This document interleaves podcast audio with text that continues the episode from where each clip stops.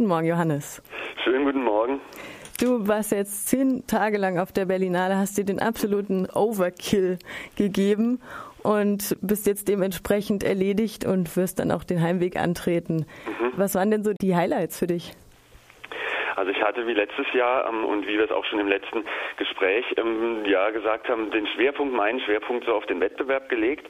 Und es waren 19 Filme aus aller Welt, aus Kasachstan, aus Südostasien, teilweise aus Deutschland und aus Europa.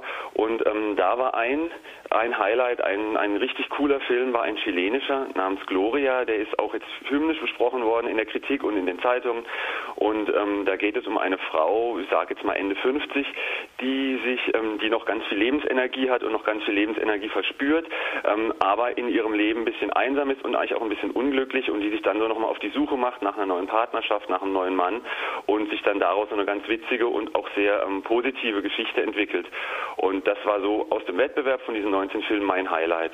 Jetzt gibt es ja auf der Berlinale nicht nur Filme, sondern eben auch ganz viel drumherum, Performances, strukturelle Kunstfilme und sowas. Hast du da ein bisschen was mitgenommen? Ja, also man muss da nochmal unterscheiden. Es gibt innerhalb der Berlinale, also innerhalb des Programms, des Festivalsprogramms, gibt es natürlich auch Sektionen für Kunstfilme, für Experimentalfilme und, und sehr risikofreudige Sektionen und Filme. Ähm, davon habe ich ein bisschen was mitgenommen, sofern ja noch Zeit übrig blieb nach diesem ganzen, neben diesem ganzen Wettbewerbszeug.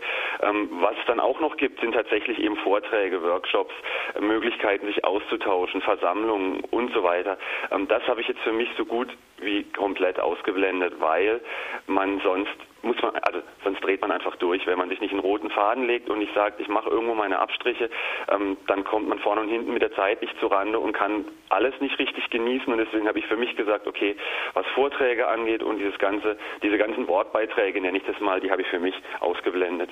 Klar, ansonsten würde das auch einfach zu viel werden in Berlin, ja. der großen Stadt. Ähm, ja. Gloria, Paulina Garcia wurde als die beste Darstellerin ausgezeichnet. Der Silberne Bär war für dich ein Highlight. Ein anderer Film, der auch eine Frau in ihren 50ern beleuchtet, ist Child's Pose. Child's Pose im Original Positia Copilului, der dann auch den Goldenen Bären abgesahnt hat. Eben ein rumänischer Beitrag, der auch ja, neue Lebensentwürfe oder beziehungsweise eine Mittelklasse darstellt, die es ja in Rumänien auch gibt das war ganz interessant, weil diese beiden Filme, die sind sich von der von der Fokussierung sehr ähnlich, weil beide mal eine Frau Ende 50 im Mittelpunkt steht, die irgendwie ihr Leben versucht in den Griff zu kriegen, beziehungsweise die versucht, ähm, ja, ähm, ihre, ja genau, ihr Leben zu ordnen, kann man schon so sagen. Und die werden auch porträtiert, also das ist ein bisschen auch so eine Charakterstudie. Ähm, die Frauen sind sehr unterschiedlich. Die Paulina, also die Gloria, ist sehr sehr ähm, sympathisch. Die Dame aus Child's Pose ist mit die unsympathischste Heldin des ganzen Wettbewerbes. Und beide Filme werden aber ganz massiv von ihren hervorragenden Hauptdarstellerinnen getragen. Und ähm, das war so eine ganz große Parallele. Und man war sich eigentlich vorher schon sicher oder man hat sich schon gedacht, es sieht relativ wahrscheinlich aus, dass einer der beiden Filme den Goldenen Bären für den besten Film kriegt und der andere dann, ich will jetzt nicht sagen als Entschädigung, aber so als Gegengewicht den Silbernen Bären für die beste Hauptdarstellerin. Und wahrscheinlich hat den der Jury dieser rumänische Film noch einen Ticken besser gefallen, weil er einfach auch ähm, die rumänische Oberschicht auch noch ganz gut porträtiert und das in diese Geschichte noch mit rein verwebt. Und ich habe jetzt auch nochmal drüber nachgedacht und finde, das ist eigentlich auch eine richtige Entscheidung. Also der Goldene Bären für Charles Post, der passt und auch der, ähm, der Hauptdarstellerinpreis für Paulina Garcia, das ist auch die richtige Entscheidung während die meisten Leute bei ihrer Dankesrede gar nicht wussten, was sie denn sagen sollten und nur My Lovely Friends und Directors dankten und My Wife hat die Produzentin von Child's Post wohl eine seltsam unemotionale, fast schon wütende Rede gehalten, schreibt ihr auf eurem Blog. Warst du dabei bei der Verleihung?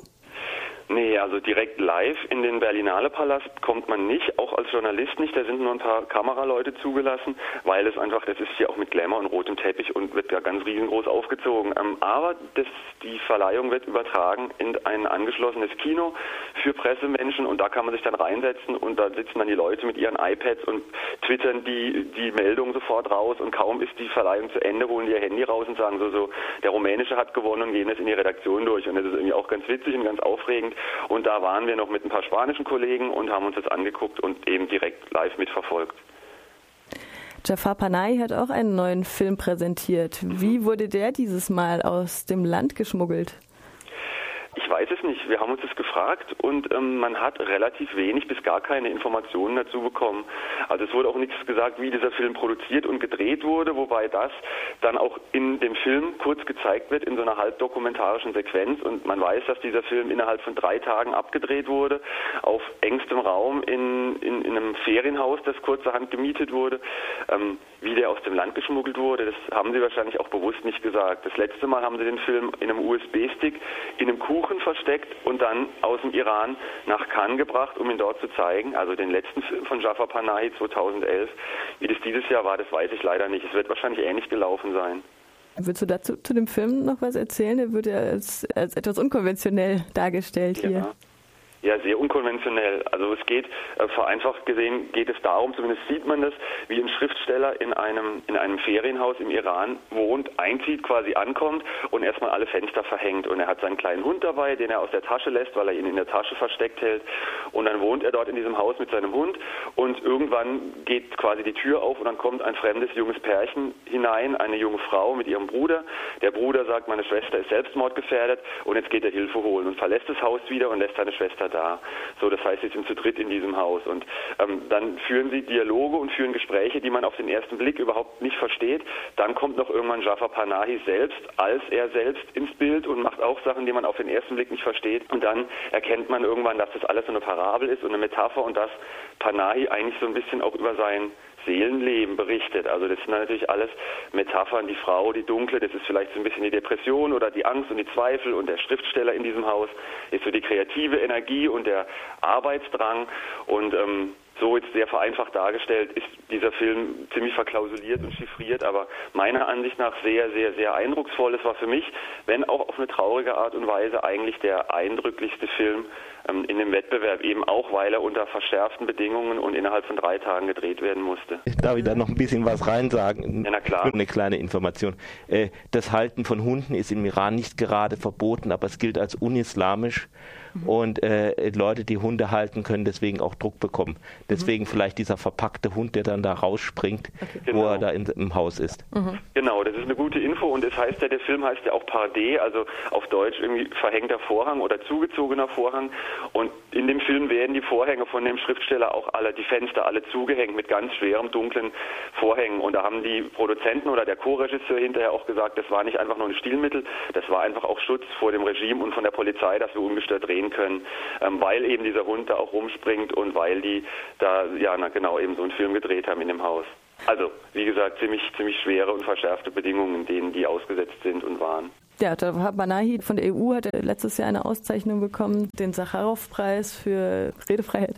Der hat dann eben auch den Preis für das beste Drehbuch, den Silbernen Bären, bekommen. Den konnte er natürlich persönlich dann nicht in Empfang nehmen, da er immer noch im Hausarrest sitzt und sein Kollege, der Produzent oder Mitregisseur mhm. äh, Partovi, hat ihn dann eben den Preis in Empfang genommen. Gab es vielleicht sowas wie einen roten Faden, den du durch die Filme gesehen hast, so eine Art Zeitgeist oder, also wir haben jetzt gehört, neue Lebensentwürfe, eine ja, ältere Frauen, die nochmal ihr Leben neu gestalten wollen. Sowas, so eine Art Spiegel der Gesellschaft sind der Filme eigentlich. Gab es sowas? Mhm. Also es gab vielleicht ein so ein Leitmotiv, ähm, das man so auslesen konnte, das aber jetzt auch kein Geheimnis ist. Also der Festivaldirektor Dieter Koslik hat schon bei der Eröffnung und im Vorfeld des Festivals gesagt, er verspricht viele starke Frauen. Und ähm, das Versprechen kann man sagen, das wurde gehalten. Also das war in vielen, vielen Wettbewerbsfilmen war die Hauptdarstellerin eine Frau, auch eine Frau ähm, über 50, ähm, die mit bestimmten, teilweise ganz unterschiedlichen, aber mit irgendwelchen Problemen zu kämpfen hatte und ja, in der Regel diese dann auch zu löst, also löst und es hinkriegt und ihr Leben wieder neu in den Griff kriegt. Das ist jetzt natürlich vereinfacht, weil es völlig unterschiedliche Filme waren, aber wenn es sowas wie ein Leitmotiv gab, dann auf jeden Fall das, dass Frauen versuchen, ihr Leben neu zu ordnen und in den Griff zu kriegen. Und ähm, das war teilweise sehr, sehr interessant, wie schon gesagt, wie bei Gloria zum Beispiel oder Child's Pose. Das war teilweise unerträglich und vor allem auch unerträglich langweilig, wie bei ähm, irgendwelchen großen französischen Produktionen mit Juliette Binoche bzw. Catherine Deneuve wo man auch so ein bisschen den Verdacht hat, dass die nur deswegen im Wettbewerb liefen, um mit diesen beiden Hauptdarstellerinnen auch so ein bisschen Glanz und Glamour auf den roten Teppich und ein bisschen Medienaufmerksamkeit nach Berlin holen zu können.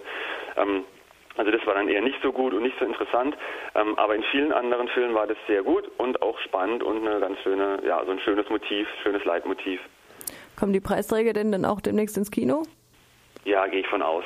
Also ich bin der Berlinale Gewinner wird auf jeden Fall bei uns ins Kino kommen, der Charles Pose. Ich denke auch, dass Gloria ins Kino kommt, weil der so ähm, ja so positiv von allen Seiten aufgenommen wurde.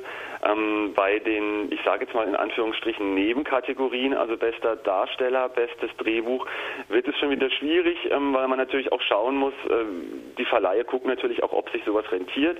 Klar, das spielt auch eine Rolle, so ein Gedanke. Da wird man abwarten müssen. Wahrscheinlich wird der Panahi-Film auch ins Kino Kino kommen. Ob der bosnische, der den besten, den großen Preis der Jury gekriegt hat, also sozusagen den Preis für den Lieblingsfilm der Jury und den Hauptdarstellerpreis, ähm, ob der ins Kino kommt, da muss man abwarten. Wahrscheinlich schon, aber das kann, lässt sich jetzt noch nicht absehen.